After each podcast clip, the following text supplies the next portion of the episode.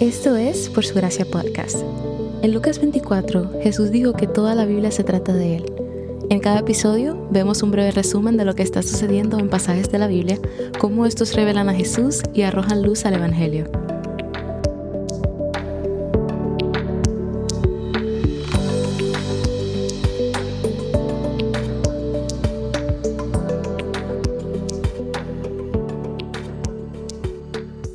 Dios es santo, es sagrado, apartado, puro y sin mancha.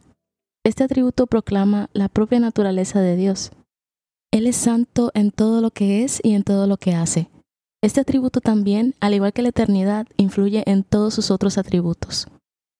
Su amor es un amor santo, su ira es una ira santa y su justicia es una justicia santa. La santidad de Dios es quien es Él, este atributo es particularmente significativo porque es el atributo que se usa con más frecuencia para describir a Dios y el atributo más a menudo vinculado con el nombre de Dios. Apareciendo más de 600 veces en la Biblia, la palabra santo se destaca como algo a lo que debemos prestar atención. En el idioma hebreo no existen signos de exclamación como en español, y para comunicar algo con fuerza y énfasis, los autores bíblicos repiten las palabras, cuando la palabra santo es repetida tres veces, esa es la forma de comunicar que Dios es supremamente santo, el más santo de todo lo que existe. Una y otra vez a lo largo de la Biblia hay un reconocimiento de la santidad de Dios y la santidad de su nombre. Y a lo largo de la Biblia vemos el nombre de Dios utilizado para describir quién Él es.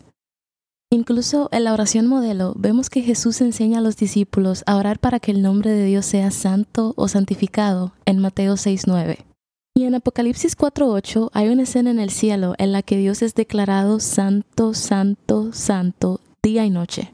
Es el único atributo de Dios que aparece tres veces seguidas como una descripción de Él. La santidad de Dios nos señala la esencia de quién es nuestro Dios. Esto distingue a Dios de todas las demás cosas. Escuchamos esta palabra y creemos que santo significa alguien moralmente bueno, pero esta palabra va más allá de la moralidad. Santidad significa que Él es distinto de toda la creación. Todo lo que hace y todo lo que es es puro, no está manchado, no hay nada que contamine su perfección. Su santidad no tiene límite, Él es separado. Este atributo nos hace reconocer que debemos humillarnos por lo diferente que Él es de nosotros. Las palabras fallan al describir la santidad de Dios debido a lo distinta que es la santidad de Dios. Mientras meditamos en este atributo, debemos mirar a Jesús. En Cristo vemos la huella exacta de la santidad de Dios, según Hebreos 1.3. Cristo es nuestro ejemplo y Él es nuestro mediador. En su vida y muerte, Jesús fue perfectamente santo. Y es en la cruz donde vemos la santidad de Dios en exhibición. Es allí donde un Dios tan perfecto en santidad y completamente incapaz de ignorar el pecado, observó mientras el Hijo llevaba el peso del pecado del pueblo de Dios. Esa es la gloria de la cruz. Es ahí donde Dios mostró su amor perfecto y también su santidad perfecta para que todo el mundo la vea. La santidad de Dios se nos revela en Jesús. Y este atributo que se muestra perfectamente en Dios es uno que Él nos llama a encarnar también. En este y en los demás atributos comunicables, vemos que fuimos diseñados para reflejar la imagen de Dios. Sean santos como yo soy santo es el llamado de Dios a los suyos. A través del poder del Evangelio, los hijos de Dios se hacen posicionalmente santos, lo que significa que somos declarados santos en el momento en que confiamos en Cristo como nuestro Salvador. A través de la unión que tenemos ahora con Cristo, somos declarados justos y separados como pueblo santo aunque no somos santos, Dios nos llama a ser quienes nos ha declarado ser. Pero también es importante saber que, aunque somos posicionalmente santos, todavía no lo somos totalmente. Y Dios nos está haciendo cada vez más santos a lo largo de nuestras vidas.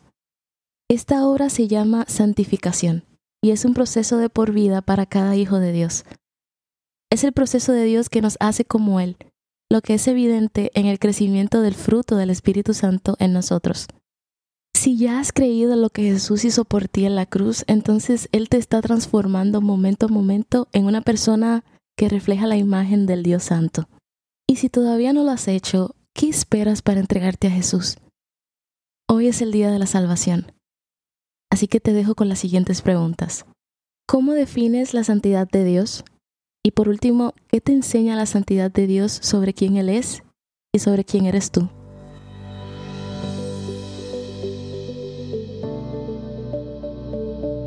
Gracias por escuchar Por Su Gracia Podcast. Por Su Gracia es un ministerio dedicado a estudiar la Biblia con el objetivo de descubrir el glorioso Evangelio de Cristo en todas las Escrituras. Para más recursos, sigue la cuenta Por Su Gracia Estudios en Instagram.